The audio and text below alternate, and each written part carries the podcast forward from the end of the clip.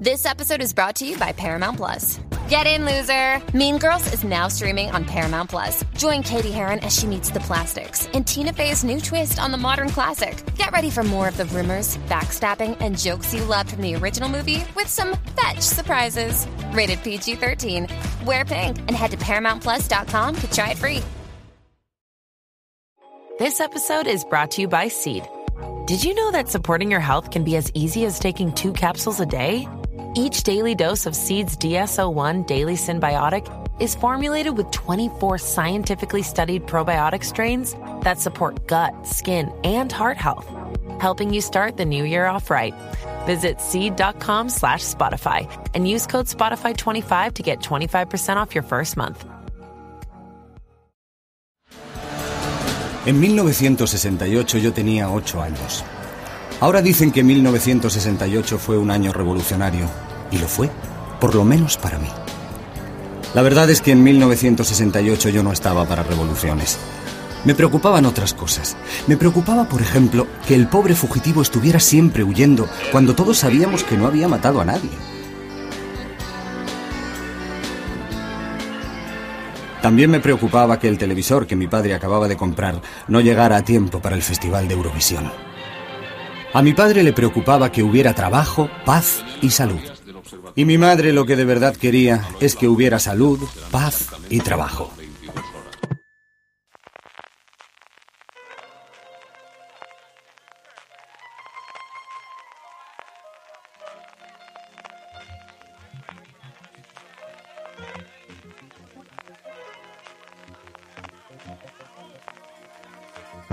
Bienvenidos al espacio Fundación Telefónica. Bienvenidos a Fuera de Series Live. Con todos vosotros, Alberto Rey. Hola a todos, buenas tardes. Bienvenidos a este décimo Fuera de Series Live, el segundo de nuestra segunda temporada. Me da un poco de vergüenza decir esto cuando la serie que hemos invitado hoy va por la temporada 20 y ha emitido ya 360 episodios. Para nosotros es una celebración estar aquí con una serie que ha contado España y que ha sido España, una serie a la que hemos visto crecer y que nos ha visto crecer, crecer a nosotros. Gracias a los que nos veis aquí en el espacio Fundación Telefónica de Madrid y a los que nos estáis siguiendo a través del, del servicio de streaming. Como os decía, hoy tenemos aquí invitada una serie que es un icono, que es fundamental para entender la televisión de los últimos 20 años y para entender este país durante los últimos 20 años. Para el equipo de Fuera de Series es un privilegio tener hoy aquí a una serie que conocéis todos muy bien y que se llama Cuéntame cómo pasó. Así que recibamos en este escenario a Ignacio del Moral, guionista, y a las estrellas de la serie, Carmen Clement, Pablo Rivero, Irene Visedo, Manuel Arias y Ana Duato. Un fuerte aplauso.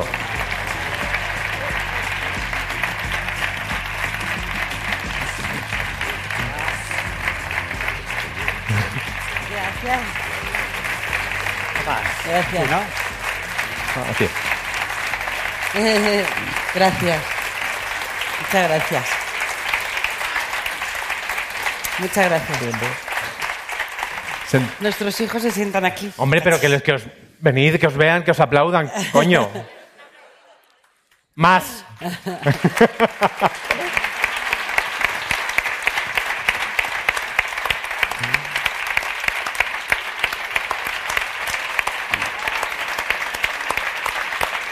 Pues ahora ya sí, nos sentamos, luego volvemos con vosotros. Opa. Eh, hemos visto la primera escena del primer episodio y ahora, casi 20 años después, la temporada 20. ¿Cómo, cómo, cómo sentís con esto? ¿O ya os da igual?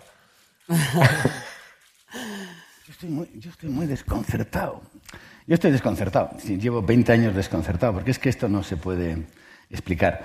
Lo hemos intentado de muchas maneras. Yo creo que hemos estado mintiendo todo el tiempo, porque intentar explicar la vida...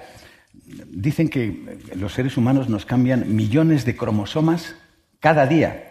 Pues imagínate la cantidad de millones de millones, billones de cromosomas que me ha dado tiempo a mí a cambiar. Me ha cambiado el carácter, me he desarrollado, empecé siendo un chico joven, soy un hombre a punto de jubilarme. Es decir, es un trozo de vida, no, no, no, no tiene otra explicación. Solo que a veces, y esto sí que lo quiero dejar claro, a veces solo nos acordamos de lo malo, como la vida. No nos acordamos de lo bueno que... Ya, pues qué bien, pero aquel capítulo, qué malo, eh, joder. Ah, Siempre uno se acuerda de las cosas malas, pues en, estos 20 años también.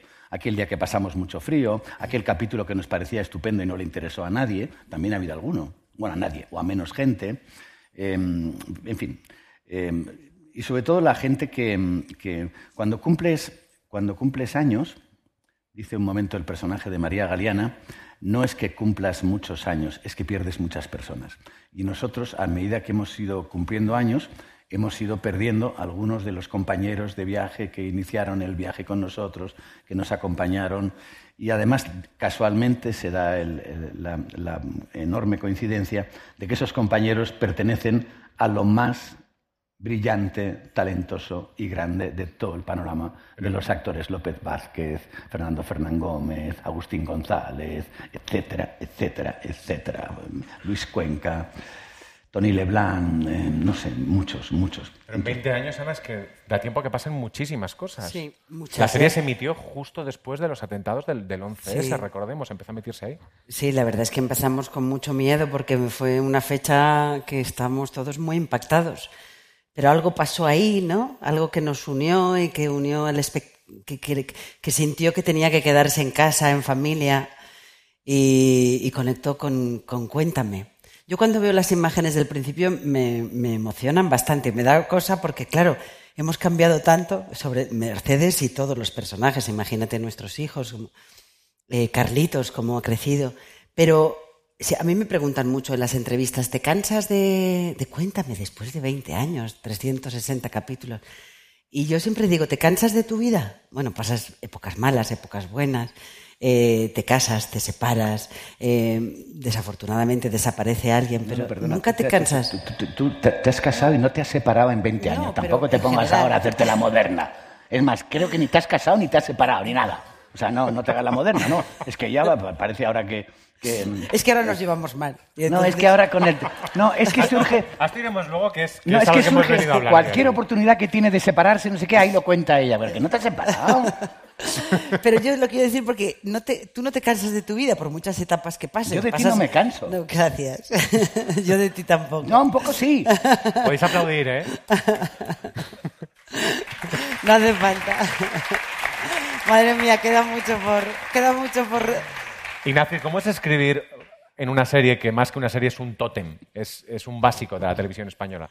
Pues se aterriza con cierto miedo, con ganas de aportar algo, de pensar que bueno, que, ya que estás ahí quizá puedas dar un punto de vista nuevo y te das cuenta de que es una serie, eh, por un lado, muy, eh, muy, muy encarrilada, muy, con mucho lenguaje propio, con unos, unos consensos, unos, unos códigos en- a los que tienes que ser humilde y tienes que servir. ¿no? Yo creo que el que llega a esta serie lo que tiene que hacerse a la idea es que no viene a salvar el mundo, que no viene a, a- a- a firmar con su nombre en letras de oro, sino a incorporarse a una corriente muy rica, llena de cosas, y hay que aportar lo pequeño que se pueda, pero dentro de una humildad. La verdad que es una cura de humildad, porque hay compañeros guionistas que están antes, eh, hay unos actores que te das cuenta que domina el personaje de una manera que tienes tú que preguntarles a ellos muchas veces, o ellos se encargan de decirte lo que, lo que el personaje realmente en ese momento necesita o pide. Es decir, que yo creo que es una cura de humildad y al mismo tiempo un orgullo, porque es una serie que, bueno, que, que cuéntame, cuéntame. Cuando dices, bueno, a la familia le encanta saber que estás en Cuéntame. Claro, vamos, yo en mi kiosco ya puedo coger periódico sin pagar, porque claro, estoy en Cuéntame. O sea que es, muy, es una serie que te aporta mucho al mismo tiempo que exige mucho. Estamos cebando este evento en redes como hoy voy a ver a la familia real, a la familia real de verdad, a los Alcántara. Tú cebas muy bien en redes, ¿eh, Sí, muchacho? ¿verdad? Aquí el muchacho, el muchacho se maneja bien, se maneja bien por la virulenta. Sí, sí, sí, está bien. Desde, desde este primer momento que hemos visto de la serie hasta ahora han cambiado muchas cosas, porque la tele ha cambiado, televisión española ha cambiado, los capítulos, por ejemplo, se han acortado en, en duración, el foco de la serie ha pasado a muchos sitios para volver finalmente a, a Antonio y, y Mercedes. ¿Vosotros esos cambios los habéis notado o, o en el día a día es como cuando tienes un hijo que no le ves crecer? No, hay un ha habido cambios, yo creo que tres cambios fundamentales que han, eh, sujet- que han sustentado el anclaje de Cuéntame eh, a través del tiempo. Yo creo que en el 2011 O sea, en el 2001, el 11 de septiembre del 2001, se inicia uno de los momentos en que la televisión se veía colectiva familiarmente más potentes de los últimos 20 años. Posiblemente desde, desde la llegada del hombre a la luna, em, algunas imágenes de la plaza de Tiananmen, eso que te concitaba durante un rato delante del televisor. Em, los atentados del 11S además tenían un componente de sorpresa y de falta de seguridad. El mundo cambió y eso hacía, mi impresión entonces, era que la familia procuraba llegar a las noticias y ver todo ese cambio juntos. Se pasaba menos miedo, se compartía más la, incertidumbre. Eh, durante ese tiempo, eh, ahí se instala una posición de la familia frente al televisor que ocupan los Alcántara. Yo, recuerdo muy bien las primeras programaciones de los Alcántara, los primeros años, que empezaba a las 10 y 10, no como ahora más tarde, entonces el prime time era diferente, y a las 10 y 35 cortaban. Y había una tanda de anuncios hasta las 11 menos 5 o las 11. Que la gente ya lo sabía y aprovechaba a recoger la mesa. Por primera vez, muchas veces me decían, mi hijo no recoge nunca la mesa, pero el jueves sí. El jueves ya, con tal de tenerlo todo listo, preparado para ver a los Alcántara, eso abundó en lo que es la televisión familiar. Y por otro lado, el mundo dejó de ser seguro em, y empezaron, em, empezamos a tener la sensación de pirateo, de que, de que no estábamos seguros. Y a esa, con lo cual nos, nos, replegamos más en nuestros aparatos al principio como cosa personal y en la televisión, pública o privada. La pública además tiene un arraigo siempre porque es la que, la que abarca a un público que, que, no es tan consumidor y que otras televisiones no miran tanto. Yo creo que la televisión pública española mira mucho a varias generaciones que no son consumidores 100%. Antes de ver uno, uno de, los, de los grandes cambios. Es el cambio. El cambio es que ahora la gente no ve la televisión en familia, nada más que, eh, bueno, algo del debate y el Madrid-Barça los hombres. Ahora es más difícil. Sigue habiendo espectadores, creo que los tiene casi todos la primera, de gente que se reúne a ver la televisión y, em, y, ahora se ve desde otra manera. Ese es el gran cambio. Y cuéntame, se ha sustentado por el deseo de las familias españolas de mantener esa tradición, porque las, hay algunas cosas que se hacen juntos. Pues vamos a ver luego uno de estos grandes cambios que ha habido dentro de la serie. Ha sido largo, pero ya te he planteado todo el, la, no, no, yo con este la, tesis. Ya con eso... En un momento dado me puedo incluso levantar. Ya, te he planteado la tesis, sí. Eh, hay dos cosas que tenéis que saber primero. Vuestra participación en este evento, como, como, como ya sabéis los que habéis estado más veces, eh, nosotros la queremos, lo podéis hacer haciendo vuestras preguntas a través de redes con el hashtag FDS Live. Y luego hay otra cosa, si en un momento dado veis entrar unas cámaras de televisión aquí al auditorio, es porque estaremos haciendo una conexión con Televisión Española, con, España Directo, así que no os asustéis, no creo que vosotros os asustéis de ver unas cámaras. Y así que vamos ya al, al meollo. Vamos a ver quizá el gran cambio de las últimas temporadas de Cuéntame. Vamos a ver un vídeo muy curioso.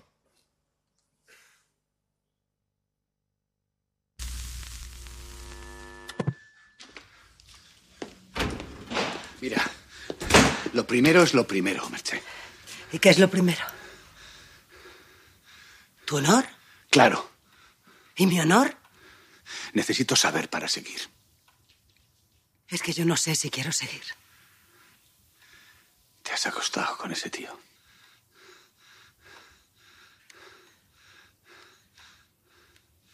Ojalá fuera tan fácil. Eso te resulta fácil. No debe ser tan difícil. Tú lo hiciste. Es una venganza. Lo sabía. No. No es ninguna venganza. Es algo mucho más serio. Estoy hablando de nuestro matrimonio. No le pasa nada a nuestro matrimonio. ¿Quién cojones te ha comido la cabeza, Merche? El del bigote.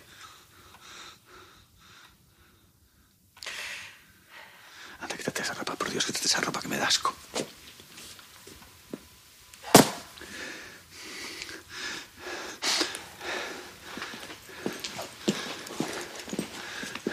¿Dónde vas? Todavía no hemos terminado, Merche. Yo creo que sí que hemos terminado.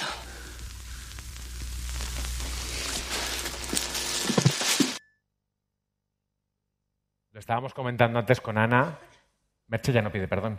No, ya no pide perdón. Bueno, por lo menos eh, pide menos perdón. Merche toma una decisión muy personal, muy profunda. Y, y viene de una crisis de ella, de, de, quién soy, que una, crisis existencial. Lo que pasa es que ahí se da cuenta de muchas cosas. En esta nueva temporada ya, ya ha pasado un tiempo. Y, y yo me veo ahora, digo, uff, ¿cuánto, ¿cuánto ha evolucionado Mercedes ya? Porque estoy en otro momento. Y Mercedes está en un momento que ha tomado una decisión de la que, mm, bueno, siente muchas contradicciones, porque uno toma ese tipo de decisiones que cambian el rumbo de su vida y sobre todo que afectan a sus seres queridos. Y entonces mm, se plantean muchas cosas. Eh, eh, eh, vive la contradicción en muchos momentos, pero sí que tiene la seguridad de que necesita su espacio y su momento. Ha llegado el momento de Mercedes de saber lo que es vivir sola y de tomar decisiones sola. Hay una Mercedes, mm, yo creo, muy empoderada, a pesar de las crisis y a pesar de que muchas veces sienta que se ha equivocado y sufra con el sufrimiento de, de su familia, pero es una Mercedes muy, muy consciente de la, de la decisión que ha tomado. Y ahí viene la cosa de decir, esta vez no pido perdón, esta vez es una mujer Generar- madura que... Prefiere generar un malentendido a pedir perdón y a disculparse y a dar explicaciones. Bueno, un malentendido. Que él no sepa si sí, si no, no te, no te Bueno, lo voy a decir. esto es que has esto- tú no has visto la siguiente temporada. Os habéis quedado... Bueno, esta no es la, la- ni la primera ni la única interacción volcánica que han tenido y, y Manol y Ana en una pantalla. Vamos a ver alguna más de Cuéntame y repasar algunas anteriores y hablar de otras series también con nuestra compañera jefa de, jefa de redacción de Fuera de Series, Marina Such. Un aplauso para ella. ¿Cómo estáis? Muy buenas a todos. ¿Qué tal? ¿Cómo estáis? Eh, y ahora, después de, después de este vídeo, ¿cómo, cómo, cómo entro yo ahora? ¿Sabes? ¿Cómo entro? Después del el historia, de, historia de un matrimonio de Cuéntame, que como me gusta llamarlo a mí. Eh, no, pero es cierto que eh, Cuéntame cómo pasó ha hecho como un recorrido a lo largo de la historia de España desde la primera temporada, pero es que además, eh, sobre todo ahora, en estos años que están tocando estas temporadas, también ha hecho un poco, se podría hacer como un recorrido por las series que Televisión Española emitió mientras, en, las, en estos años que está transcurriendo Cuéntame. Y resulta que en esas series estaban Imanol y Ana, en, bast- en bastantes de esas series. Y mm, eh, yo lo que quería hacer un poco, esto es un poco distinto de lo que hacemos en otros, en otros live, para quienes nos conozcáis de antes, que hablamos de otras series que están relacionadas con esta, y aquí va a ser un poquito un cuéntame cómo pasó, pero, pero por otras series de televisión española. Y está bien ese vídeo que hemos visto y el, camino que están llevando Mercedes y Antonio ahora, nos sirven, está muy bien, porque eh, ellos dos están ahora, en lo que hemos visto hasta ahora de la temporada, separados, están separados, se ha mencionado la palabra divorcio, pero bueno, ya está la cosa en el aire. Pero eh, en la serie están en 1991 y si ellos decidieran tomar esa, seguir ese camino, decidir que se divorcian, eh, podían hacerlo porque en España se aprobó la ley del divorcio en 1983. Y lo que es interesante es que, eh, aquí corrígeme tú, Manuel, porque seguro que tú lo sabes mejor que yo, uno de tus primeros trabajos fue Anillos de Oro, que se estrenó en el 86. Eh, no, eh, En televisión, por lo menos. no, se estrenó en el 84. 84, mira, mejor Se, todavía. se rodó en el 83, tres meses después, cuatro meses después de que se aprobara la ley de divorcio, en aquella famosa sesión en la que algunos diputados se rasgaron las camisas y protestaron, algunos de ellos se habían divorciado a los cuatro meses. Es muy curioso. Había un diputado asturiano con mucho carácter que se divorció a los cuatro meses, que ese era el que más protestaba. Pero bueno, esas son anécdotas de las. Son como anécdotas de cuéntame, claro. Sí. Eh, y, la- y- y Anillos de Oro ya hablaba del divorcio, era un despacho divorcista, y lo que se pretendía tuvo una- un éxito brutal, porque lo que hablaba era de matrimonios de personas normales que explicaban por qué uno puede llegar a separarse y que eso, que es una cosa dolorosa, no es una tragedia ni es una involución. Eh, eh, la familia española tiende a, a- continuar. Somos, somos- tenemos una tradición fuerte de mantenimiento familiar. Ahora la gente tiene otro tipo de relaciones, pero me, sigue sorprendiendo, tanto como entonces, que a día de hoy la separación de los Alcántara siga produciendo no solamente la curiosidad de a ver cómo se manejan estos dos pipiolos fuera, sino ¿cómo lo han hecho? Pero por Dios, eso ha sido él, vamos, estoy segura. Dice, no, o ella, cuidado. Bueno, esta, esta cosa demuestra que somos, aparte de ser una, una cultura judeocristiana muy, muy, muy profunda, a nuestros padres, se hayan separado o no, no nos gusta verlos separados aunque nosotros lo hagamos. Pero parece que a nuestros padres, yo los míos no se separaron nunca, em, aunque pasaron crisis. Y, quizá he llegado a pensar que no nos gusta ver a nuestros padres separados. O nos preocupa. Sí, sí, cierto. Y es, eh, todo, eh, o sea, lo has, contado muy bien lo que eran Anillos de Oro. Eh, solamente voy a puntualizar eso que em, lo interesante que tiene la serie es que se emite muy poco después de que, de que se apruebe la ley del divorcio, con lo cual toca unos temas que no estaban acostumbrados a verse en televisión española. Eh, la creadora, además, era una mujer, era Ana Diosdado. Y como dice Manuel, tuvo tanto éxito que luego repetisteis, hicisteis segunda enseñanza, algunos años más tarde, pero ya centrado en, eh, en lo que era la educación y también se tocaban unos temas que la gente no estaba acostumbrada a ver, a ver en televisión. Ana Diosdado no solamente, ya, si me lo permites, habló de, que está aquí alguien de televisión que nos conocemos de tanto, ah, no solamente habló del divorcio, habló de la posibilidad de una pareja, de una viuda. Amplify your career through training and development solutions specifically designed for federal government professionals. From courses to help you attain or retain certification, to individualized coaching services, to programs that hone your leadership skills and business acumen, Management Concepts optimizes your professional development. Online, in person, individually, or groups, it's training that's measurably better. Learn more at managementconcepts.com. That's managementconcepts.com. Every day, we rise, challenging ourselves to work for what we believe in. At U.S. Border Patrol, protecting our borders is more than a job, it's a calling. Agents answer the call, working together to keep our country and communities safe. If you are ready for a new mission, join U.S. Border Patrol and go beyond. Learn more at cbp.gov/careers. 25 o 30 años mayor que él. La diferencia de edades también se trabajó en, a favor de la mujer en este caso.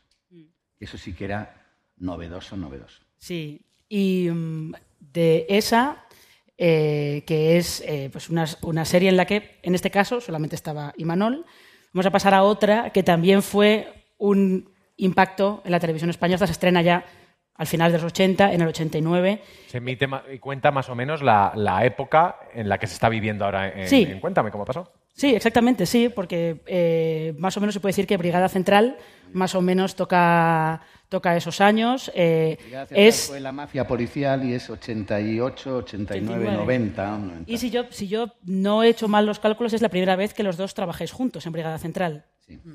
Eh, y yo, antes de hablar de Brigada Central, creo que tenemos que ver un vídeo para que veáis una de las primeras interacciones entre el comisario Flores y Virginia. Que la química no es nueva. No.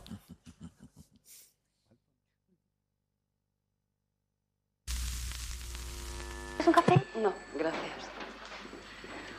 Hola, Lucas. ¿Qué hay, Virginia? Pasa, el jefe te está esperando. Gracias.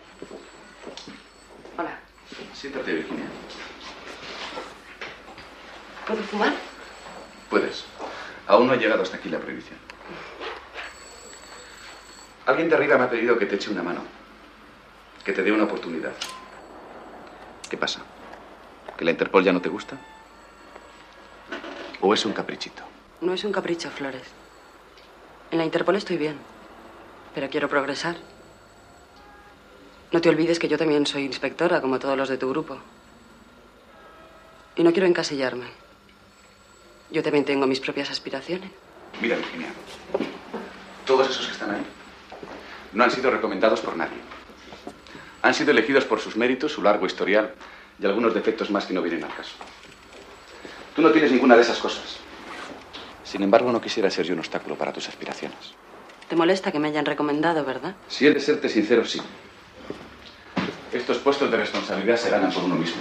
Para demostrarlo tendré que tener una oportunidad. Y mi oportunidad eres tú. Dame un servicio, Flores. El que tengas. El que no quiera nadie. El más difícil. Y así si acierto la primera, habré dado un gran paso, ¿no? ¿Y si no aciertas? Ese es mi problema. ¿Y si te ocurre algo? La responsabilidad será mía por meterte en un fregado para el que no estás preparada. Deja que corra yo con esa responsabilidad. Tú no te preocupes.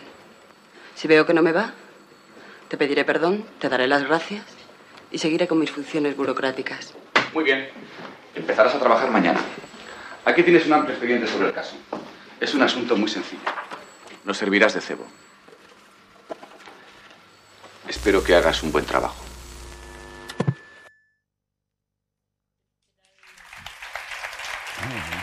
No, no. ¿Cómo me hacéis esto? No os critiquéis a Sí. vosotros mismos. No, porque pero por están favor, mejor que vamos a ver. Imanol. Arias era Imanol Arias. Sí, un gran actor y yo era una principiante que cuando me oigo hablar digo, ay, madre mía. Pero esto se llama tener dos actores con tanta química en pantalla que te puedes permitir José- que José Coronado entre de adorno Sí. y se es vaya. había dos, había Qué dos, eh, jovencito. había dos, tres actores eh, jóvenes que empezaban, a- que tenían un personaje importante. Era José Coronado, eh, súper disciplinado, hizo un trabajo maravilloso. Ana y Quique, em, Enrique, Pérez, Simón. Enrique Pérez Simón, que entró en una crisis, entonces y vino y me dijo que se quería, que se quería, que se llamaba Enrique Simón antes. Sí. Y un día me dijo, sí, jefe, tengo un problema con el nombre, mi nombre no es bueno, tengo que cambiarme el nombre artístico. Y yo le hice una broma y quedé con él en, el- en- en- en la Plaza Mayor. Dije, ¿cómo te vas a llamar? Mm, eh, Henrik, dice, no, Enrique Pérez Simón. Ya con, bueno, pues estaban estos tres. Y a mí es verdad que me gustaba mucho eh, cómo trabajaba José y me, me impactó mucho, mucho Ana. Lo que yo siempre cuento, porque de, esa, de ese primer capítulo hay estas escenas, la anécdota cuando yo conozco a Ana en unos ensayos, yo me iba a Barcelona a prepararme con la policía, yo estaba todo el día metido con la policía y les invitaba cuando venía, entonces yo, Ana viene un día, hace una escena, no sé qué, Masola gritaba porque le gustaba mucho, ¡La rubia! ¡La rubia! ¡Apriétate! Y entonces yo terminé muy serio, me acerco y le digo, muy bien, eso es todo muy bien. Me voy a Barcelona a trabajar con la policía. ¿Quieres acompañarme? Y me dijo, perdona, estoy casada. Ahí se empezó una maravillosa relación entre los dos. Fue tan clara, tan contundente. Eh, yo le dije, sí, sí, bueno, que sepas que me gusta. ¿Cómo lo haces? Quiero decir. Y bueno, y así fue el, el- el- esto. Y luego hubo una escena desnudos. Ahí Ana entró en barrena. Mm. Ahí Ana entró en barrena, porque claro. eh, era, además, el director quería que, que fuera brutal. Y, em, Me ayudó mucho. Está contándolo así, pero me ayudó mucho. y la envolví en una sábana como si fuera un capullo de seda, no se dio cuenta nadie. Me puse encima, la envolví en una sábana, ¿verdad, Ana? Bueno, sobre todo era un actor que era, es que en aquel momento Imanol pues iba con una roulotte que decía eh, Imanol Arias graba o rueda y con su- era una estrella y yo era una chavala que era mi primer trabajo Una prácticamente. guapísima que yo la puse en la sábana y dije, vaya tontería que acabas de Una de las hacer". cosas, además, También, porque bueno. Pero Estás y- hablando de una, de una escena de sexo, es, es que las escenas de sexo de Brigada Central, yo recuerdo una con Asunta Serna que era Eran brutales, brutal. Sí, sí. Sí, pero es que, es que todo el tono de la serie era, eh, era, bastante, era bastante brutal y además no solo era bastante brutal, sino que es una serie que quería eh, mostrar lo que era la calle, cómo, cómo trabajaban los policías en la calle y es que además el comisario Flores era gitano. Todos los, Además- es, es histórica. Todos los casos nos los dio el que era entonces director general de la policía, Linares, Enrique Linares, me que se llamaba. Nos dio toda la capacidad y estaban los 14 casos de mafia policial. Hacía muy poco que se había resuelto la mafia policial, es decir, planes, clanes mafiosos dentro de la policía del anterior régimen que se habían quedado ahí y eso lo limpió la policía de una y nos dieron todos los casos, el caso de Alicante, el caso de Barcelona, donde íbamos, todos, todos. Ignacio, todos series, siempre hemos pensado que podría ser problemático escribir una serie como Brigada Central ahora, aunque hayan pasado 30 años, que hay temas que ahora no se tocarían de esa manera o no se haría que Flores fuese gitano, por ejemplo. No lo sé. Yo creo que la- las series, o sea, si una serie aspira a ser como antes generalista, que todo el mundo se ponga en el sofá, quizás más difícil. Pero hoy en día las series van muy segmentadas con el tema de plataformas y demás. Y sí se puede, eh, se puede, digamos, agudizar bastante algunos aspectos. Ves series a veces muy ásperas, verdaderamente, ¿no? Se de retomar, ¿no? claro, yo creo que quizá Sí, sí, algunas... eh, A mí me gustó el guion leí. Quizá en algunos, en algunos aspectos concretos, pero no, yo creo que, que justamente ahora mismo eh, yo creo que se pueden hacer series bastante, bastante eh, De hecho, las hay, ¿no? Tuve series por ahí bastante brutales, bastante, bastante ásperas. Acaba de decir Imanol, se hablaba de retomar. Sí, se habló, se habló de un proyecto, era un proyecto como retomar un, un año o dos que había pasado después de, de muchos años, ¿no? Creo recordar que era eh, Flores, el padre de Flores, había tenido un niño con Rosario Flores, que era la, la amante. No, lo vamos a ver. Es que tenemos el vídeo. No me digas. Ah, este me, ah, me- ah, me- me están llevando como, como un ratoncillo. Qué bien, macho, qué bien. Qué bien.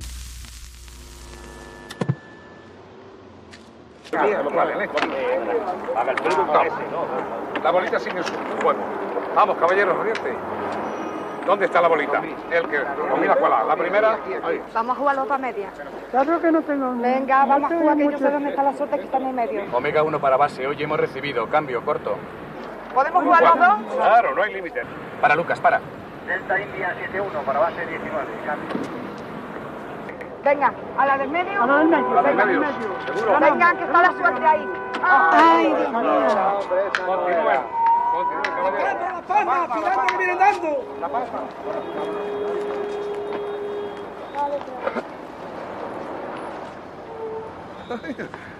¡Qué alegría verte, niño! Esta es la Irene, de los Horowitz. Hola, señor. No te acordarás de ella. No levantaba dos palmos del suelo. ¿Qué haces aquí, Rogelio? Rogelio. Rogelio. ¿Pero ¿Por qué no me llamarás padre, como todo el mundo? ¿No estabas en Barcelona? Sí. Me he venido por los madriles. Aquí hay más... Más vida. La próxima vez que te vea con los triles, te encierro. ¿Has visto? Tiene mi sangre, Irene. Es mi hijo. Lo que yo dije a la gente que quería hacerlo, dije, si esto se quiere hacer como, como se hizo, Brigada Central tuvo un rodaje increíble. Rodábamos con una Panavision, es una cámara de cine con película así de grande. La llevaban en la mano. Rodábamos a una velocidad eh, en cualquier sitio, en la calle, rodamos en Francia, París, Alemania. Eh, y todo era muy, muy, muy de verdad. Yo le decía a la gente que, que dijo, pues hacer un año más, de repente se encuentra Flores de retirada. Había una historia bonita en la que Flores además se encontraba con el hijo de su padre, de policía de contrario El de él. hijo de José María Rodero De y José- Rosario y Flores. Rosario Flores. Concepto. Exacta- exactamente. que sería el hermanastro de Flores. Bueno, yo le dije, eso tiene que hacerlo primero Televisión Española. Pero no por derechos y tal, no, porque esa es la casa de esa serie. Y alguien de Televisión Española se acordará cómo se hace, y hay que hacerlo a lo bestia. O sea, perdónenme la expresión toda la gente, las mariconaditas de rodar bonito y no sé qué, aquí no valen así. Y en esa nueva No, no, serie, aquí, Virginia, que está... O las chicas del cable, no, esto es a lo bestia. ¿Y ahí dónde Esto- estaría Virginia, que es el personaje de Ana dirigiendo la Interpol? Exacto. Claro. ¿Está? Pero, pero la, la- no, el personaje de Ana estaba, sí, dirigiendo el, el puerto de Algeciras. Estaba haciendo todo el trasiego ya de drogas de, de la Guerra Blanca en el puerto de Algeciras, sí. Casada con un, con un exministro, además. Pues si hay algún productor en la sala, que creemos que No, lo hay. Televisión Española que, me, que me está mirando Fernando y me dice, no lo cuentes, que eso es nuestro, no, que nos van a quitar. No, sí, Fernando. Ya no hay vuelta atrás. No, ya, ya, No, en todo caso, que te llamen, que te llamen de. Movistar y lo hacemos juntos. Ha salido, ha salido ya la historia. Sí. Eh, pero eh, lo que no queríamos, yo no, no queríamos cerrar esta, esta pequeña sección sin mencionar una serie también de televisión española en la que estaba Ana. Que es una serie muy distinta de Brigada Central, que es Celia. Eh, Celia se estrena en el Tenemos 93, la casa, es verdad. dos años después de, eh, de los eventos que está contando Cuéntame. Y lo curioso es que Celia, si, si Anillos de Oro y Brigada Central es eh, la España de Cuéntame, la España que estamos viendo en Cuéntame, Celia es la España anterior a Cuéntame. Porque lo que vemos en Celia es, eh, está basada en las novelas de Elena Fortún y lo que vemos es una niña eh, en los años 30 que tiene toda su realidad está filtrada a través de la imaginación, a través de su imaginación. Y yo recuerdo haber visto esta serie cuando era pequeña y lo que es muy curioso es que es una serie en la que estaba, eh, los guiones eran de Carmen Martín Gaite, el director era José Luis Borau. eh, no sé cómo, cómo era estar en esa serie, sobre todo ese vestuario, ese vestuario con el, el sombrero, cómo, era, cómo fue estar en, en Celia, porque además ahora está, la 2 está remitiéndola como para eh, recuperarla para una generación nueva. No sé, no sé qué recuerdas, Ana, tú de, de esa serie. Yo Celia en la Revolución ha, ha tenido un, un, resurgimiento, la, Sí, que es la, gran novela de Celia. Sí. Pues esa serie fue muy curioso que al la producía José Luis Borao, pero la dirigía José Luis Cuerda. Lo que pasa es que José Luis, y, lo curioso de esto que os voy a contar es que la abuela, la, tata, al principio la hizo María Galeana, en el primer capítulo. Lo que pasa es que los producto- el productor José Luis Borao no, mm, no, no vio la- esa serie, veía otra y, y terminó dirigiendo él. Pero en un principio grabamos el primer capítulo que la, ma- la abuela, la tata, era María Galeana. Para que veas. Sí, para que Para veas veas las vueltas que da. las conexiones, Lo que pero- pasa es que daba muy joven y entonces estaba muy caracterizada y, Jo- y José Luis Borao, de- mm, pues en aquel momento pensó en cambiarla. Esas cosas que pasan Sí. en esta profesión. Sí. Tengo un recuerdo fantástico. También eh, estaba rodada en cine con unos medios de televisión española impresionantes y íbamos y rodábamos en sitios y en lugares maravillosos. Y mm, uno de mis primeros rodajes también, eh, una historia muy especial. Y José Luis tenía muy claro la, la- serie que quería hacer. Elena, la, Carmen Martín Gaite venía mucho al rodaje, que había hecho la adaptación del guion. Muy especial. Eh, tenemos otra serie en televisión española que hemos hecho juntos, ¿eh? Sí, Severo Severo Ochoa. Ochoa. Sí. Severo Ochoa. Esta serie solo, solo hubiera merecido la pena por ver qué bien le quedan los sombreros de los años 20 a Naduato. O sea, es que era perfecta para eso, solamente por lo bien que te quedan los La verdad sombreros. es que el vestuario, gracias Manu, el, el vestuario era maravilloso. Y era un, lo- eso sí, me pasaba dos horas para peinarme, para mm, maquillarme. A menos que ahora, mira. Sí, menos que, sí, menos que ahora. Celia era un poco Carlitos, además, ¿no? Celia era un poco Carlitos también, el Carlitos de Sí, Cuéntame. era un personaje como muy, sí, muy despierto, muy inteligente, muy lista, hacía muchísimas travesuras. Pues a Carlitos, a Ricardo Gómez no le tenemos hoy aquí, desgraciadamente, pero tenemos a toda la progenie de los Alcántara, ahora hablaremos con ellos, y también con nuestro colaborador, con redactor de Fuera de Series, Álvaro Nieva, así que despedimos a Marina Such. Marina, muchas gracias. Damos la bienvenida a Álvaro. Muchas gracias, Marina. Nos has dado un viaje para atrás maravilloso. ¿Os ha gustado este viaje al pasado? Sí, está bien, está muy bien. Pues ahora vamos a ir un poco más al presente porque vamos a hablar de la temporada actual de Cuéntame cómo pasó. Y la primera pregunta no la voy a hacer yo, sino que nos la van a hacer en vídeo. Tenemos un capítulo que se titula Cinco razones para odiar la Navidad. Eh, yo tengo una razón para odiar la Navidad, que es la Navidad en sí misma. ¿Tenéis vosotros alguna? Bueno, si tenéis, contadnos una cada uno. ¿vale? La serie empieza la nueva temporada odiando Oye. la Navidad muy fuerte. ¿Vosotros la amáis o la odiáis? Yo amo la Navidad. Me gusta comer y ver- mm, eh, estar con la familia. No le pido nada más que eso a la Navidad. Comer, estar con la familia y, y, em, beber poco y muy bueno. Más que mucho y malo. En Navidad merece la pena beber poco y muy bueno, comer bien. Y em, yo creo en esas, en esas tradiciones. sí, sí. No, no, no la detesto ni nada de eso. ¿no? A mí me gusta la Navidad, ese, ese encuentro con la familia, se viven momentos muy bonitos. Me parece que está ya, estamos un poco sobrepasados con tanto consumismo, la necesidad de comprar, de, sobrar comida. Me parece que estamos un poco, mm, se nos ha ido de las manos el tema de la Navidad con tanto consumismo y esa necesidad de, comprar. Y, eso me agobia un poco. Me, gusta mucho el encontrarme con gente a la que quiero, pero tiendo ahora para ir a cosas más sencillas. En vez de tanto, más sencillo. Y procuro, si no se- nos hacemos regalos, pues mejor. Ignacio, ¿por qué elegisteis este tema que va un poco casi en contra de lo que esperamos de una serie familiar? Que...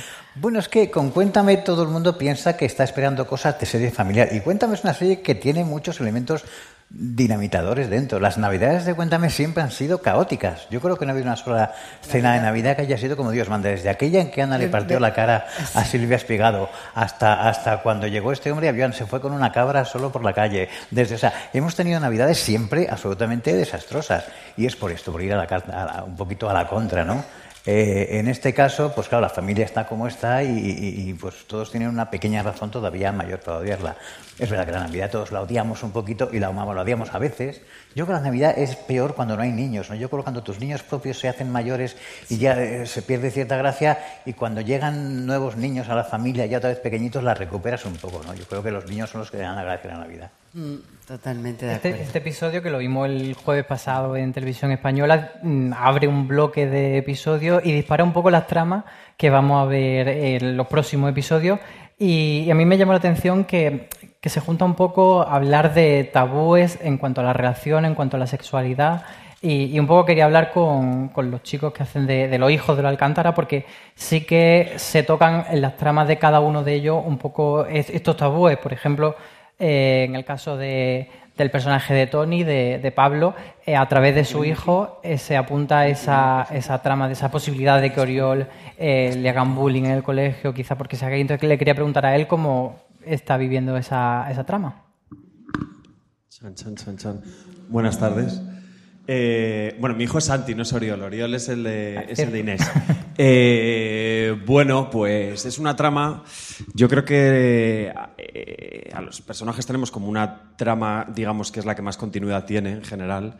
Y luego tenemos como pequeñas tramas que van haciendo como. van como picoteando, ¿no? El, general. Y esta es una de ellas. yo como actor, pues como la información se ha ido dando con cuentagotas la sufría un poco, ¿no? Porque, entre otras cosas porque no sabía lo que iba a ocurrir. Entonces, como no sabía lo que iba a ocurrir, pues muchas veces tampoco sabes qué nivel de intensidad le puedes poner a las cosas, ¿no? De preocupación o desde dónde. Pero sí es verdad que a toro pasado, cuando veo la temporada, me gusta mucho lo que se cuenta y cómo se cuenta. Y creo que hay un final muy chulo. A tu lado está tu hermana en la afición. ¡Anda! ¿Qué tal? Irene Vicedo, que también eh, hay una trama en, en este caso que parece que vamos a ver a, Inés explorando su posible bisexualidad, que lo lleva muy bien, ¿no? Ella. Pues sí, la verdad que sí, está disfrutando bastante. Me encanta esa respuesta. Sí, porque de hecho una de las premisas que, que hablamos fue de, de, que no fuese algo dramático, ¿no? Que, bueno, dentro de las dudas que le puede mm, suponer, pero que realmente pues explorase un nuevo mundo y encontrase cosas pues muy, muy bonitas ¿no? o atractivas. Y em, Inés en esta temporada está bastante juguetona porque está jugando con ella, está jugando con otro y bueno, pues está dejando llevar como siempre. Ella ya sabéis que hace lo que quiere, con quien quiere, cuando quiere. Es un personaje que tiene, bueno, que no suele tener prejuicios y que siempre está en busca de, de su libertad y, y de mm, la exploración de, de, su propia personalidad y, y de la vida en grandes aspectos, porque para mí una de las cosas fundamentales Amplify your career through training and development solutions specifically designed for federal government professionals. From courses to help you attain or retain certification, to individualized coaching services, to programs that hone your leadership skills and business acumen, Management Concepts optimizes your professional development. Online, in person, individually, or groups, it's training that's measurably better. Learn more at managementconcepts.com. That's managementconcepts.com. Every day, we rise, challenging ourselves to work for what we believe in. At U.S. Border Patrol, protecting our borders is more than a job, it's a calling. Agents answer the call, working together to keep our country and communities safe. If you're ready for a new mission, join U.S. Border Patrol and go beyond. Learn more at cbp.gov/careers. en Inés es recordarme siempre que fue Yonki. Aunque fue una, una, trama que yo no interpreté, me hubiera gustado mucho, pero no estaba yo en ese momento en la serie. Y creo que esto es algo fundamental, porque cuando alguien ha sido Yonki, pues aunque pueda superarse a sí mismo, pero esa pulsión, esa tendencia, eh, le suele acompañar para el resto de su vida, ¿no? Entonces, Inés me parece que siempre es mucho más interesante cuando sale de la monotonía eh, y tiene cambios o retos o mm, si no el personaje se convierte en algo mucho más anodino y hay que entenderla desde el lugar también de la actriz. Inés es actriz y una actriz no es cualquier cosa, simplemente es alguien que está en una búsqueda sobre todo de la personalidad y de las experiencias y del conocimiento del ser humano a través de distintos personajes. ¿no? Así que lo estamos abordando desde el lugar que corresponde, que es una nueva faceta de su prisma y, ahí vamos, en ese viaje que de momento está siendo muy, muy divertido. Y la otra hija de los Alcántara, que es María Carmen, eh, el, tabú, digamos, que ella aborda es la diferencia de edad con ese novio que, vimos que presenta a la familia y que no sienta demasiado bien. Cuéntanos un poco cómo va, hacia dónde va esta trama. Sí, bueno, pues claro, está obviamente esta diferencia de edad. Ellos se quieren muchísimo, pero está siempre este hándicap porque eh, él ya ha vivido todo esto que ella le, le, viene por vivir, entonces hay muchos momentos en los que ella o deja de hacer algo por él, o él tiene que seguirla a ella, o hay una poca comunicación ahí. Entonces esto pues ha sido interesante esta temporada y se irá viendo poco a poco. Ah, pues habrá momentos de más peleas o momentos en los que tendrán que hablar de estas cosas y fundamentalmente pues no hemos dicho nada de los spoilers, pero los actores a veces se os va que hay cosas que vosotros habéis visto y nosotros todavía no. Así que tened mucho cuidado. Hay una teoría muy interesante, ¿no, ahora, jefe, sobre los spoilers. Es decir, algo sin spoilers no funciona.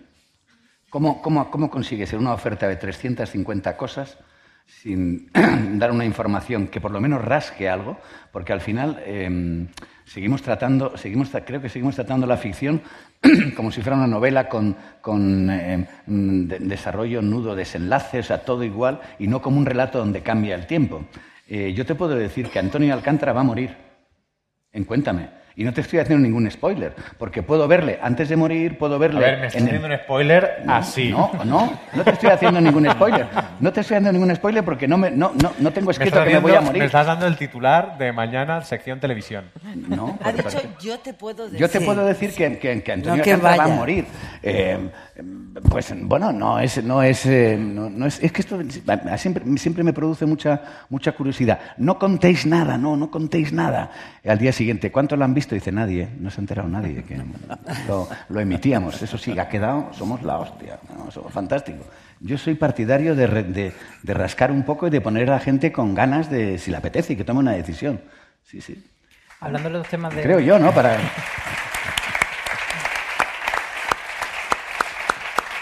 Creo que el spoiler tiene que ver con la venta, ¿sabes? Es como una expectativa de venta. Es cuando, cuando te ponen en las rebajas, antes de ponerte las prendas, te ponen unos muñecos con unos calzoncillos y una camiseta que pone rebajas. No, no, pon algo que quiera comprar, ¿no? Pues, pues, dándole ese algo a la gente, contando un poco cómo nos metemos en, los hechos históricos de, de los 90, de a principios de la década de los 90, qué es lo que vamos a ver en estos episodios que vienen. Eso es interesante. Tenemos, eh, como estamos ya con la siguiente, yo la verdad es que se me va un poco la cabeza. El muro de Berlín lo tuvimos el anterior. Ahora estamos con, sí, claro, el, gran acontecimiento es la primera guerra de Irak, que fue aquella primera guerra que vimos en directo eh, en las televisiones del mundo, recordáis aquellos bombardeos, aquellas pantallas oscuras, que la verdad sobrecogió mucho. Eh, los que estamos escribiendo lo vivimos, claro, ya eh, y todos recordábamos muy bien aquellas, aquellas noches de incertidumbre, ¿no? Entonces eso ha, marcado bastante algunos capítulos, ¿no? Lógicamente, teniendo un personaje periodista y con tantas ganas de meterse en el lío como Tony, pues evidentemente Tony de hocico se tiene que meter en todo el lío de, la guerra de Irak, claro.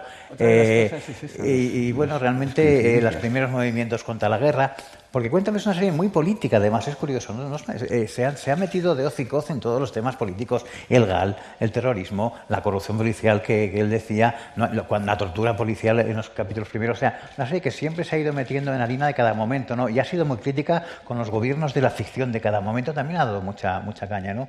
Entonces, por eso eh, que los acontecimientos históricos nos funciona mucho y nos dan mucho, mucho, claro, con el punto de vista actual puedes hacer unos comentarios singulares, ¿no? Con la ironía dramática que te presta el tiempo, ¿no? Hay menos libertad ahora. Entonces, antes había con la televisión como no como, como, plataforma publicitaria solo, sino que tenía mucho entretenimiento y la televisión pública llevó el nivel de libertad a unos extremos enormes, que luego ya él la propia marca que se consume o que es, va mm, cortando las posibilidades, eso tiene que ser así, pero entonces había una libertad enorme. Pero cuéntame, es verdad que hemos tenido bastante libertad. Totalmente. La verdad es que cuéntame, mira que es una serie que se ha producido con diferentes gobiernos, diferentes equipos directivos en televisión española, y la verdad es que jamás hemos recibido una nota concreta de nada. Era, oye, este capítulo mm, le falla el ritmo, o sea, ha sido notas técnicas casi siempre, han dado mucha libertad, hemos llegado allí, vamos a hacer esta temporada esto, hemos tenido unas reuniones con Fernando que está aquí, con sus compañeros, y siempre ha habido un enorme respeto y la verdad es que jamás yo, yo recuerdo ningún tipo de consigna, pero ni entre comillas siquiera, ¿no?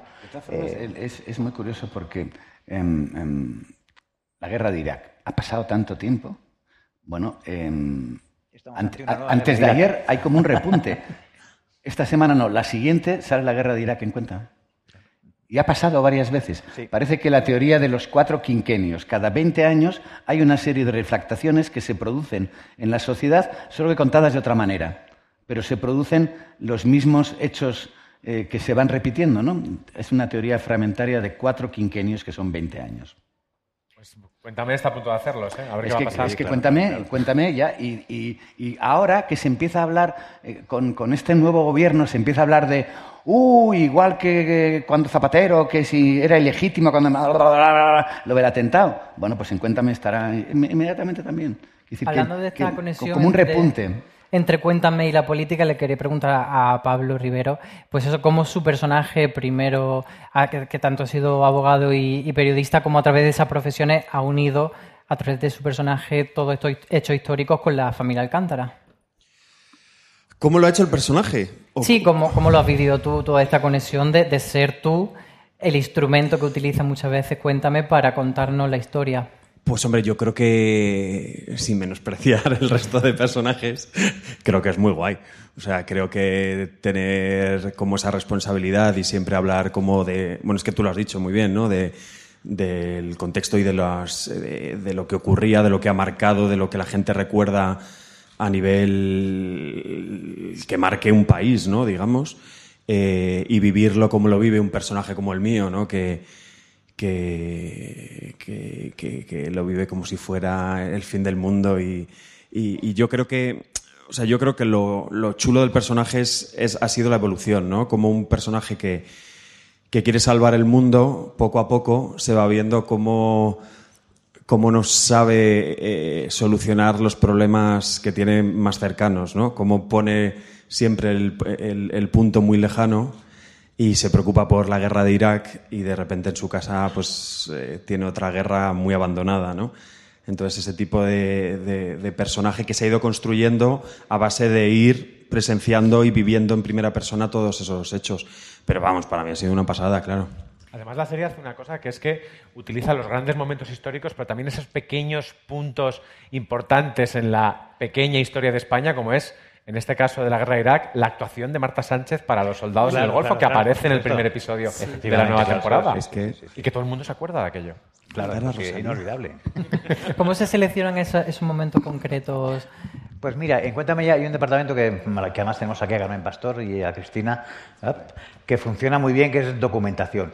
Por un lado, antes de empezar a escribir una temporada, ellos hurgan en la documentación de la época que vamos a abordar y van sacando material que inspira tramas. Y por otro lado, si tenemos una trama que, que necesita información, les preguntamos a ellos desde cuánto costaban los huevos en 1984 hasta, oye, ¿qué pasó cuando el ministro de no sé qué? ¿Sería posible que cuando vino Bush, Bush de visita a España eh, hubiera pues un, no que sé, los periodistas donde se sentaban? Desde cosas concretísimas hasta que, que, que- o sea, es un departamento muy, muy que tiene a Televisión Española saqueada siempre en los archivos y buscando y que es uno de los, de los puntales de Cuéntame realmente del departamento de documentación porque el otro guionista de Cuéntame es la historia, la historia con mayúsculas y en este caso la delegada de la historia son Carmen, Cristina que hacen este trabajo, ¿no? Que es de, ida y vuelta. Esto ellos proponen cosas y nosotros les preguntamos cosas y, es- y eso es una cosa que está en, primer, en primerísimo plano siempre, ¿no?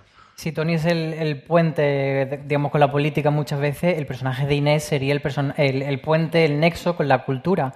Para ti, no sé si tú lo ves así, que Inés siempre es como un, vehículo para contar la historia cultural de España.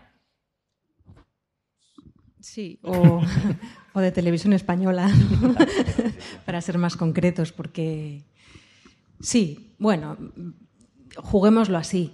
es, eh, claro, pues a través de, Inés se- se recuerdan pues eh, estudios unos, obras de teatro, películas.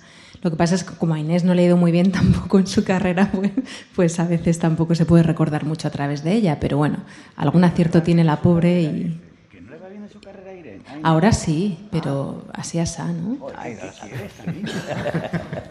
Hombre, pues, ahora está como que es la primera vez que, bueno, que tira un poco para adelante, ¿no? Pero si te equiparan con Ana Belén y con, y con Victoria Abril, las buenas de la época. No, pero son pruebas que, que yo no gano. O sea, eh, como- es que voy a hacer un Le quitó el spoiler. papel, Victoria No lo Abril. hagas, no lo hagas. O, o- Bueno, no, o- o algunos ya sí. hemos hecho... Hazlo. Algunos sí, algunos sí, algunas, pro- algunos papeles No. sí los haces. Que a Pero, Inés hombre, no le va claro, muy bien, ¿no? En su carrera Hombre, claro, como las actriz. chicas de la Curroja no lo puedes hacer porque la hizo con Sabelasco y Claro. si coincidiera con la época, pues, de- en fin, que, que le va muy bien a mi niña, que es muy quejosa. le va estupendo. Que no, si lo sabe todo el mundo que ve la serie que no me va muy bien. no te preocupes. Pero, pensado pero en- bueno, que últimamente sí, se cuenta a través de ella, como decías, eh, mucha historia cultural y, y siempre es interesante, claro. O sea, es una forma de seguir contando la historia y a ese nivel pues siempre ha sido un acierto, ¿no? Porque en un principio mm, la idea de que fuese actriz se, se discutió mucho, ¿verdad? Y mm, por un lado sí, por otro no, pero encontraron ese filón que también encontraron con Tony siendo periodista. Así que en ese sentido, pues Antes le hemos preguntado a Pablo, fuera, eh, que ya lo que aparece en Cuéntame el mundo, que aparece en Cuéntame, vosotros lo habéis conocido. Tú, tú, tú, Irene, has, cono- has conocido Sí, sí. el, Yo ya ese estoy- universo. ¿Es distinto trabajar con un mundo vintage, digamos, que no has vivido, que con unos años 90 de los que ya tienes recuerdo? Sí, sí. De hecho, eh, a partir de que de, de empezar a, a tener tantos recuerdos, empecé a entender también por qué a la gente le gustaba tanto Cuéntame. Y ahora es cuando os sentís muy mayores porque Carmen antes estaba diciendo, mi madre me estaba Claro. contando cómo eran los 90. Claro, es que ella es la pequeñaja. Porque claro, tú no has... Es una cosa muy interesante y es que Carmen no ha vivido en un mundo sin Cuéntame. No, o sea, es que yo tenía cinco años, entonces no recuerdo un mundo sin cuéntame realmente. Desde que tengo memoria está cuéntame en la tele.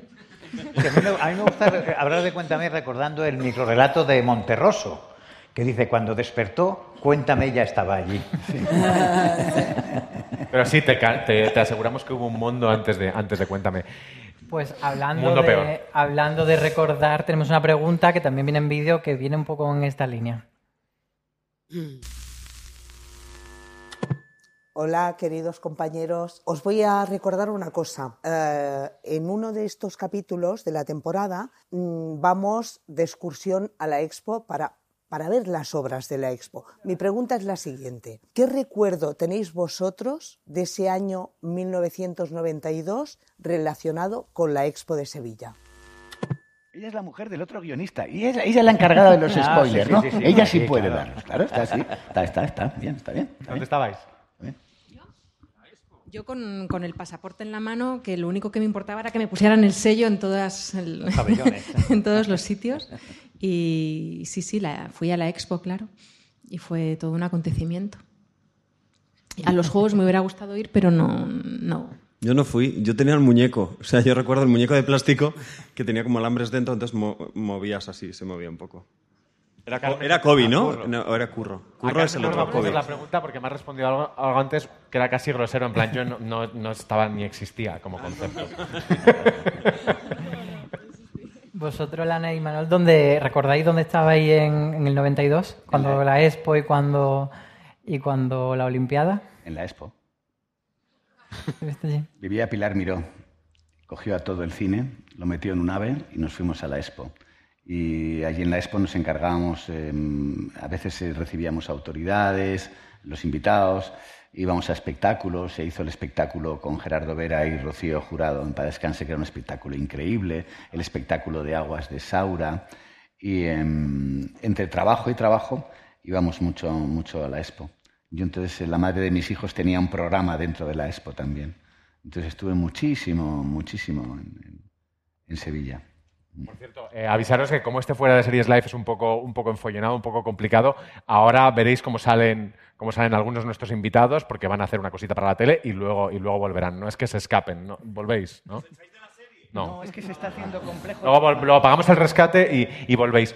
¿Nunca se ha pensado en la sala de guion de, de Cuéntame hacer una España paralela? O sea, que de repente Inés protagonice Atame. ¿Protagonice qué? Sí, y de- Atame. Bueno, Atame no, claro, pero, pero sí hemos utilizado programas de televisión grabados realmente donde pues, colocábamos a Inés en ese en, eh, eh, un estudio uno concretamente, otro programa con, Mar- con, Mar- Mora, con Carmen Mora lo hemos hecho, o sea que sí hemos hecho que... Y luego sí, sobre todo de, de- de palabra bajarse al morro, pues también estuvo en bajarse al morro, el estación teatral, estuvo Inés también, o sea Pero que... separarla completamente. de- Ya, hacer de una la España, la- la- como hacen los, los de Marvel, ¿no? Que hacen dimensiones alternas. Universos paralelos todavía no hemos En, llegado. en esta temporada hacemos sin una, embargo, hace una obra de teatro, estrenó embargo, una obra de teatro de Ignacio del Moral. Pues mira, sí. De todas formas, yo soy muy partidario de, de- de una vez que la serie ya está tan, em, tan asentada, de poder hacer eh, historias paralelas, incluso eh, contar una visión de un acontecimiento histórico no desde la realidad histórica, sino desde el mito, desde lo que se contó. Dice, no, no, dijeron que el autobús se cayó. No, no, pero hay gente que lo vio. El autobús siguió volando un rato. ¿Que volaba el autobús? Volaba el autobús. Lo pasa es que lo vio poca gente, pero volaba el autobús. No jodas, volaba el autobús.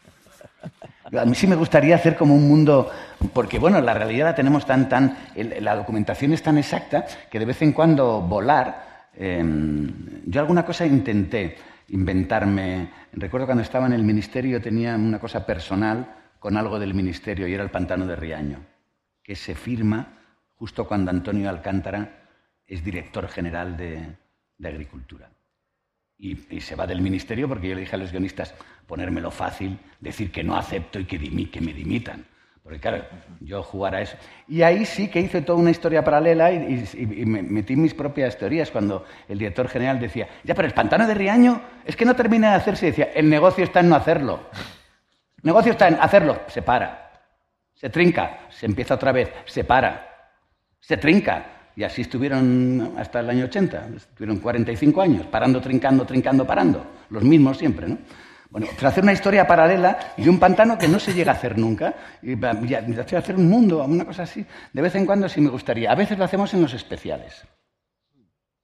Porque mm, pasa que estos muchachos ya ¿eh? llevan 20 años dándole, dándole cera a la mandarina y ya no, ya no, están- están- Ana, por lo que vemos, Manuel es de los que va bastante a hablar con los guionistas para contarle lo que le gustaría que pasase. ¿Tú también lo haces? No, no, ¿Le no, das...? Eso es, eso No, es ese que se ha no, Eso- lo- esos son esos de ahí, ¿verdad? No, Son lo esos hacemos de ahí todo. los que llaman. Yo creo que hemos llegado ahí, después de tantos años, a un equilibrio eh, que es, es necesario, que es juntarnos. Ellos escriben. Tenemos una primera reunión antes de la temporada donde nos plantean lo que llamamos la Biblia y se plantean las tramas que van a suceder, sin saber ellos hasta dónde van a llegar, ¿eh? pero se plantean un poco, ¿no? Sí, luego capítulo a capítulo pues se hacen unas lecturas en las que se intercambian muchas opiniones. Hombre, es una serie que, que cada capítulo es como una catedral en la que interviene mucha gente. O sea, está, está el producto hecho, pero yo cuando veo la catedral de Burgos no sé quién ha hecho cada cosa, no sé quién es el arquitecto ni quién ha hecho los capiteles. Veo el resultado. Son muchas manos, las manos somos todos, ¿no? Yo creo que es una serie de una, de una autoría bastante, bastante, bastante colectiva en ese sentido, ¿no? Los actores, primero que están escribiendo cuando escribimos nosotros, porque yo no puedo escribir parlamentos ni de ellos ni de ellos sin estar oyéndoles ya. Yo sé que lo va a hacer Imanol, que lo va a hacer Ana y lo va a hacer de esta manera. Entonces cuidas incluso el periodo de la frase, lo cuidas porque estás acostumbrado a la elocuencia de ellos, a cómo hablan y cómo respiran, ¿no? Eh, y por eso a veces encaja tan tan bien, ¿no? Si no, luego ellos se, se encargan de encajarlo mejor. La retroalimentación es continua. A veces pequeñas cosas, desde Imanol es, es, genial morcilleando, vamos, ya en la lectura va aportando cosas sobre la marcha que incorporamos en la segunda escritura, ¿no? Y luego, pues, luego sobre la marcha él ha acuñado ese idiolecto de, de, de- de Antonio Alcántara que nosotros asumimos en la escritura después. O sea, los chascarrillos o los, los dimes, que, los diretes que él, que él encaja, luego nosotros nos alimentamos de ellos. Y Ana tiene eh, eh, a veces le llamamos un poco Frozen, esa cosa que tiene un poco ahí, que mm, es más serena en su fuerza, pero también la tenemos asimilada y ya sabemos por dónde el personaje puede ir y no pueden oír, no solo porque luego Ana, los actores, claro, detectan muy bien, muy bien, muy bien. O sea, hay veces en que una cosa no les gusta que el personaje la haga porque la desaprueban, pero ahí nosotros insistimos. eh, Pero hay otra cosa que es distinta, más madura y más profunda, que es el personaje jamás haría esto, sea bueno o sea malo, porque no es del personaje. melón que vamos a abrir ahora del Claro. personaje jamás haría esto. ¿Sabes a lo que me pero, refiero, Ana? Pero a veces piensan que no lo haría, pero Amplify your career through training and development solutions specifically designed for federal government professionals. From courses to help you attain or retain certification, to individualized coaching services, to programs that hone your leadership skills and business acumen, Management Concepts optimizes your professional development. Online, in person, individually, or groups, it's training that's measurably better. Learn more at managementconcepts.com. That's managementconcepts.com. What if you could have a career where the opportunities are as vast as our nation, where it's not about mission statements, but a shared mission? At U.S. Customs and Border Protection, we go beyond to protect more than borders from ship to shore, air to ground, cities to local communities. CBP agents and officers are keeping people safe. Join U.S. Customs and Border Protection and go beyond for something far greater than yourself. Learn more at cbp.gov/careers. Desconocemos de que su trabajo es hacer que lo hagas, sin perder la coherencia. Y otras veces cosas más sutiles es que es verdad que jamás lo harían. Y eso entienden ellos mejor que nadie. Y a veces nosotros tenemos que recular o tenemos que ir por otro sitio porque ellos nos piden, pero con mucha sabiduría y porque se sabe, ¿no? Lógicamente a veces la discrepancia es mayor, es menor, pero sabemos que esta serie se construye juntos. Porque el nivel, no el nivel actoral, sino la cualidad actoral, la, la, la, la orfebrería actoral que hay en esta serie, es que no hay en ninguna serie del mundo. O sea, lo que se ve, o sea, yo a veces me, dicen que escribo escenas en las que no pasa casi nada. Yo digo, es igual, esto es como la ópera que se ponen a cantar y no se pase nada, es como cantan. Entonces a mí me gusta ponerlos a hablar, porque es oírles hablar, es oír esas, son piezas de, ópera. Es la música que tienen a hablar. Estas dos personas se mueven a, decir la guía telefónica en voz alta y están haciendo una obra de arte. O sea, yo soy muy fan. Pero con ellos también, cuando habla, por eso me gusta mucho gustar los personajes, una escena de Antonio con la niña, de Antonio con el otro, de Mercedes con su... Porque de repente es ponerlos a cantar. Como los musicales se para la acción. Y cuando eres pequeño dices, ay, qué rollo las canciones. Cuando eres mayor, son lo que te gustan las canciones. Entonces, en cuenta a veces no es tanto lo que pasa, sino lo que se está creando allí sobre la marcha, ¿no? Y ese lujo nos lo podemos permitir. Que la trama a veces no sea trepidante, pero da igual, se sientan a hablar y yo me quedo escuchando como quien escucha un área de ópera. Están ahí la Caballé y Kraus y tal, y no es que tenga que hacer, es que me gusta oírlos. Pero hay una cosa, perdona, que, que, que cuéntame en los guiones, en todo el proceso, que es que trabajamos con la verdad. Y eso, la verdad, la verdad de las emociones, la verdad de lo que contamos. Historia, enseguida detectamos todo el equipo Claro. cuando algo no es de verdad. ¿no? Entonces, hay veces que los guionistas queremos hacer una cosa porque nos apetece que pase, porque nos llama la atención, porque puede ser gracioso, porque puede ser un gancho. Y ellos detectan, cuando no hay verdad, detectan, sí, vale, es- está muy bien, pero esto no lo Esto vamos a hacer. no- no- y a veces pasa que ellos tienen una duda y decimos, no, no, de verdad, explorarlo, por- y ellos encuentran esa verdad. Que el trabajo del actor a veces es encontrar la verdad donde no parece que la haya, y la encuentran.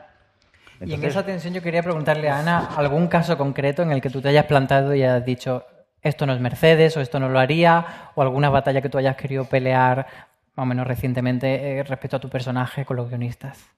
Hombre, siempre que, eh, que plantean una temporada, cuando plantearon separarnos, fue un momento que todos teníamos miedo, ¿no? Los Alcántara son como ese matrimonio con esos padres que nadie quiere ver separados ni en crisis.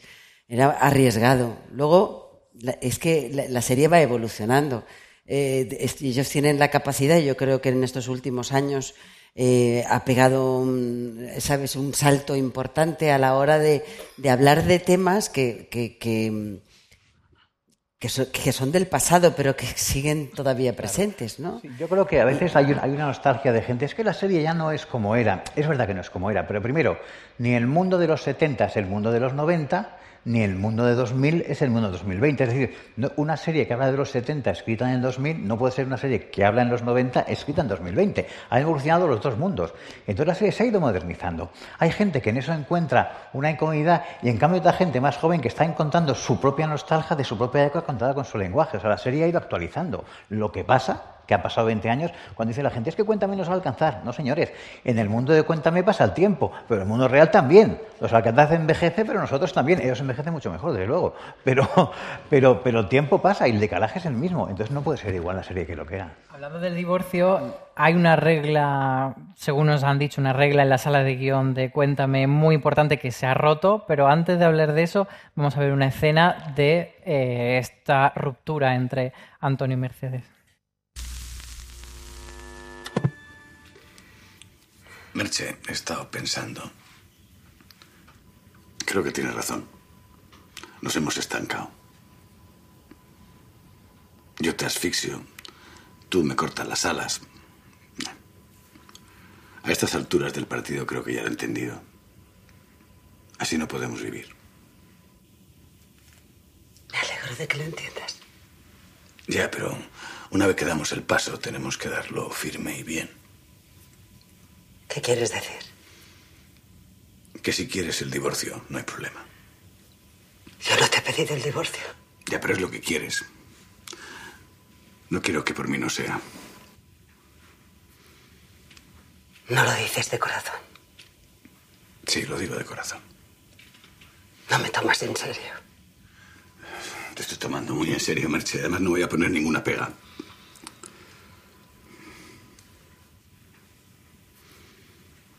Tú lo haces por mí, yo lo hago por ti. Lo hacemos porque. porque nos importamos, ¿no?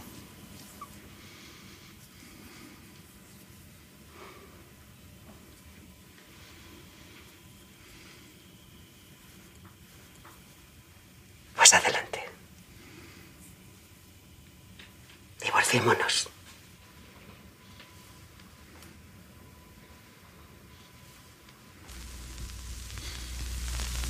Divorciémonos.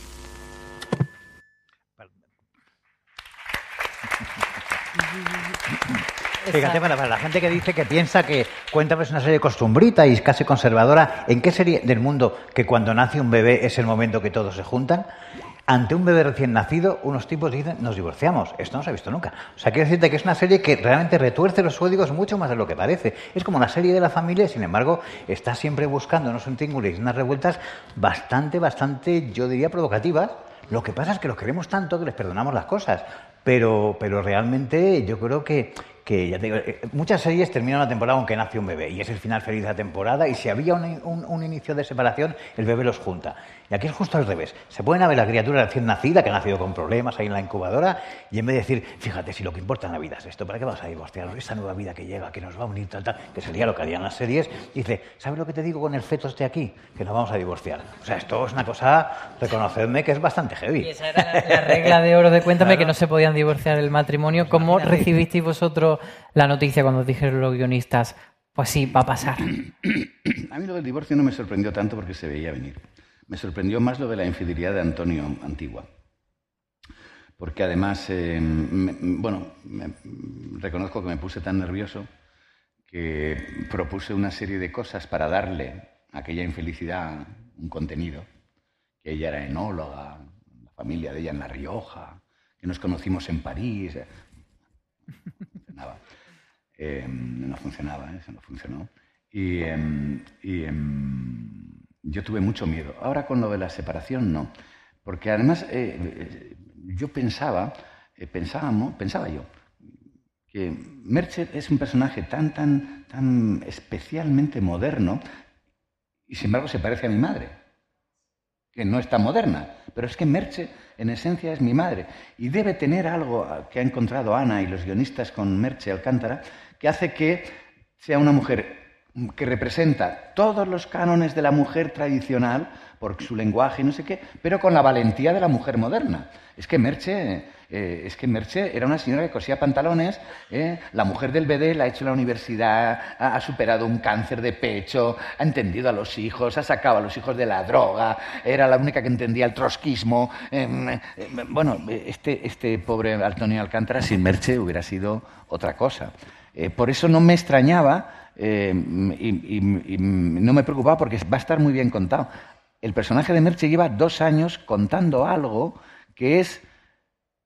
Hay un momento en la vida en que uno tiene que decidir quedarse como un cromo pegadito y todo igual, o abrir un poco la ventana y abrir puertas y ventanas a la calle, que viene el caballo de Pepe el Romano, como en la casa de Bernard Alba. Un poquito de libertad y de, y de- y que corra el aire, exacto. Que además, Y- como, ¿verdad? como diría Paquita Salasana, no se anda con hostias ya. No, no, Mercedes. no, no. O sea, ya no, no admite excusas, no da explicaciones. Está, en esta escena que hemos visto, por ejemplo, se ve una, una Merche agria, pero con ganas de salir Bueno, de ahí ya. Yo en esa escena veo a un Antonio que la mira como, o sea, él está echando un órdago a ver si claro. se echa para atrás. No.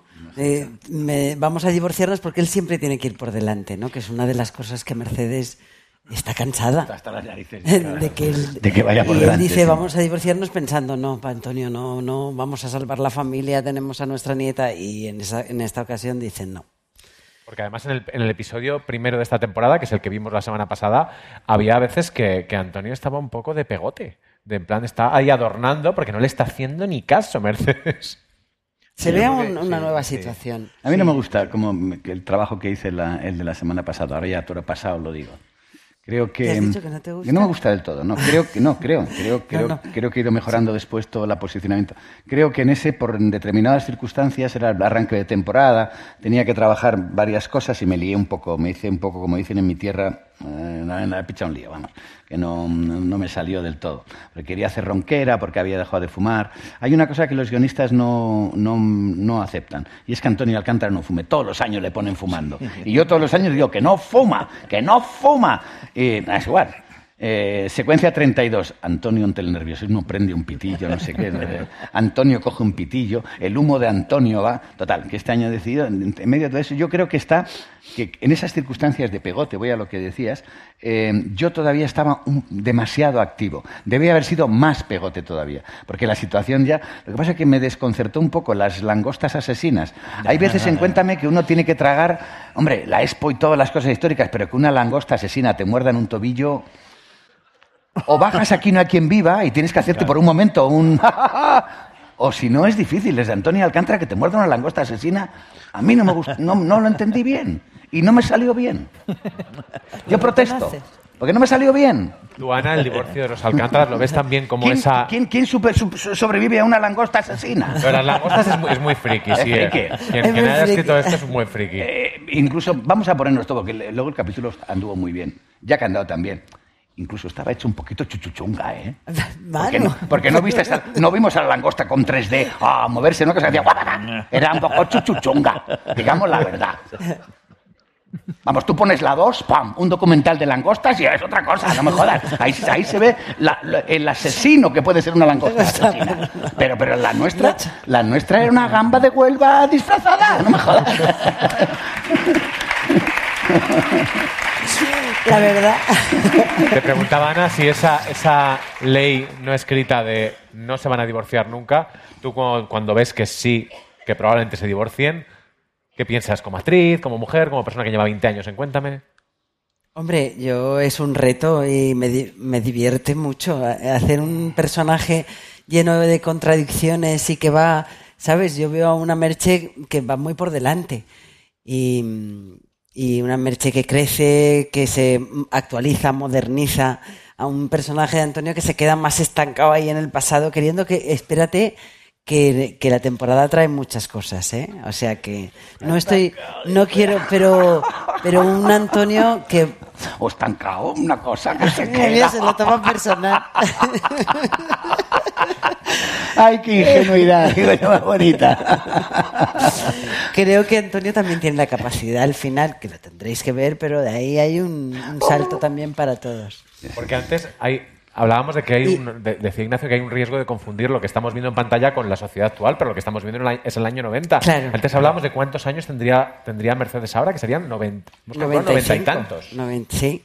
Entonces, una mujer que la verdad es que es una mujer muy adelantada para su tiempo. Siempre hemos dicho que Mercedes era muy pionera, ¿no? Sí, sí, Aparte de emprendedor, de esa cosa que tiene como mujer, como muchas mujeres universales que echada para adelante y con una fuerza muy potente, ¿no? Pero Mercedes es una mujer muy avanzada. Yo lo interesante como actriz de interpretar esta temporada es esa Mercedes llena de muchas veces muchas contradicciones y toma muchas decisiones en las que muchas veces eh, es, siente mucho vértigo. Y a lo mejor, pues en muchas se equivoca también, ¿no? Que los personajes se equivoquen es algo muy interesante y muy doloroso y, y cuesta mucho hacerlo, pero es muy bonito porque mm, la capacidad de equivocarse y aprender y, y no digo que en este caso sea una equivocación, digo que los personajes muchas veces sienten eh, tienes que hacerse, tienes que, que hacerlos sufrir y equivocarse y llorar y patalear y enfrentarse para que traspasen, ¿no? Una de las razones por las que cuéntame que vuelvo a eso, que el espectador se siente agarrado ahí emocionalmente, es porque porque sí, empatiza con, los, con, lo que le está pasando a cada uno de los personajes, ¿no? que tiene la capacidad de empatizar y de comprender a todos los personajes, aunque se estén pensando y, y estén en situaciones diferentes. Teníamos la duda de si, si este divorcio iba a ir para adelante o, para, o, no, voy a ser solo un conato, pero ya estamos viendo que sí. Y lo interesante es que se van a generar dos núcleos diferentes, que siempre el matrimonio ha sido un núcleo. Ahora vamos a tener a Antonio por un lado y Mercedes por otro. ¿Cómo van a ser las vidas de uno sin el otro? O más separados, más distanciados, porque evidentemente nunca se van a separar 100%. Tenéis que ver la es serie. Que, es que coinciden, coinciden mucho físicamente, porque van al barrio. Antonio va al barrio todos los días. Antonio come con su suegra todos los días en el bistró. Sabe que la niña no come con su abuela porque la niña se va a comer con su novio porque no la ve a la hora de la comida siempre. Sabe que Merche está hasta arriba porque no va a comer casi nunca. Y sabe que llega tarde a casa porque él está, tiene el negocio en el barrio y entonces... Em, van a, van a, van a crear otros mundos en el que se, se interlazan y se, se cruzan. ¿no? Hay una. dentro del, del, acervo popular, quería decir yo antes, es que el trabajo que ha hecho Ana em, con Merche Alcántara y los guionistas es muy especial. Y yo creo que parte de una circunstancia es que Ana no era la actriz prevista. Entonces, bueno, se crea Merche Alcántara. Incluso los primeros tiros que tiran de, notas y tal, ya sabían que yo iba a ser Antonio Alcántara y, bueno, más o menos em, em, em, Ladrón de Guevara, Patrick Buckley, los que estabais de guionistas, ya empezaban a, pergeñar un poco eh, ese personaje, que yo hablaba mucho porque era muy parecido a las condiciones de mi familia, no de la familia de Ana. Yo el primer día que dije que en las casas se oye todo, hasta los pasos, y vi que nadie del equipo así directo, dije, ¿hay alguien aquí hijo de un trabajador? ¿Alguien ha vivido en un piso de protección oficial? Nadie.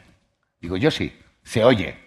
O sea, que, Merche oye a Clara con su hijo arriba. Sube y la parte la cara. Pero la oye perfectamente. No solamente caminar, la oye respirar.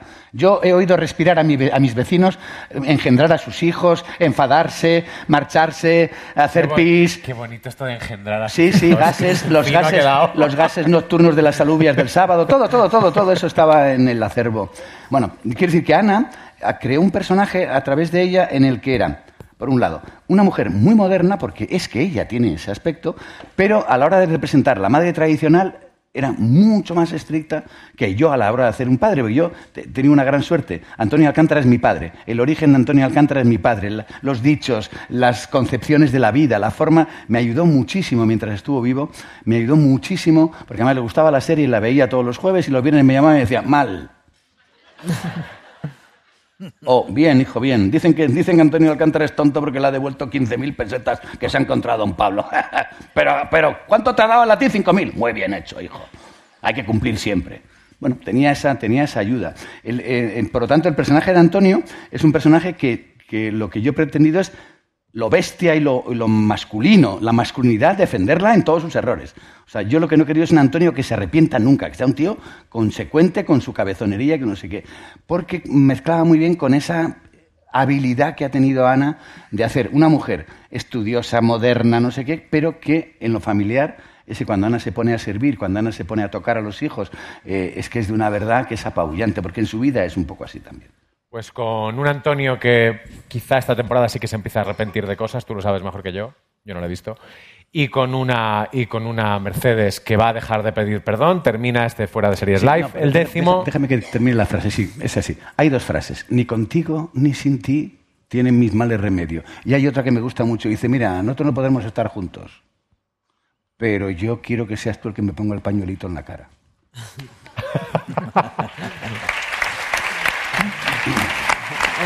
Muchas gracias por acompañarnos otra vez.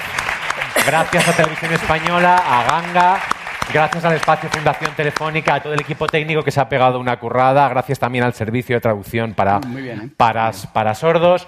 Eh, gracias, por supuesto, también a dos personas muy especiales. Son Silvia Arroyo de Fundación Telefónica y Cristina Lago de Ganga, que nos lo ha puesto todo facilísimo. Gracias a todo el equipo de Fuera de Series Live, especialmente a Miguel, que se ha matado para que esto salga adelante. Y gracias a todos vosotros, que ha sido un placer. Carmen, Irene, Pablo, Ignacio, Ana y Manol. Y antes de irnos, os vamos a dejar con lo que podréis ver esta noche en televisión española, segundo capítulo de la nueva temporada de Un Cuéntame. saludo también para la gente que habéis venido de eso que ver. Ese es Cristian, ese muchacho que está ahí es Cristian. Cristian no ha levantado la, la vista todo el tiempo, Eh, va va por la vida porque es el, que, el, el de las redes nuestras, lo mismo que tenemos nosotros. Cristian es un hombre pegado a un teléfono que no vive la vida, la escucha y la va contando él para que los demás la vivan, ¿comprendes? Cristian, muy Pues bien. un aplauso ha, para ha sido una charla que no te has enterado muy bonita porque estaba el hombre, pero muy bonito. Y vamos a ver un avance ¿Has visto el del nuevo no? episodio de ¿Has visto el Cuéntame.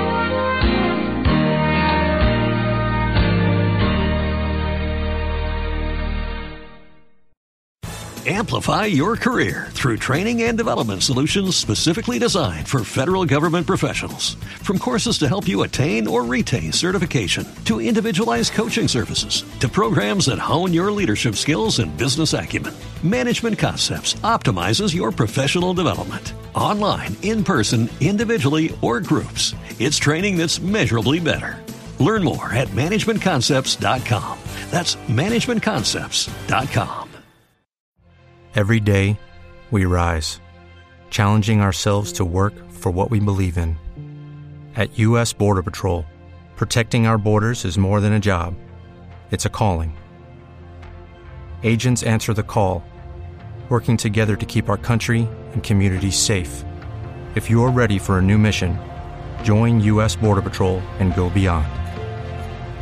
Learn more at cbp.gov/careers.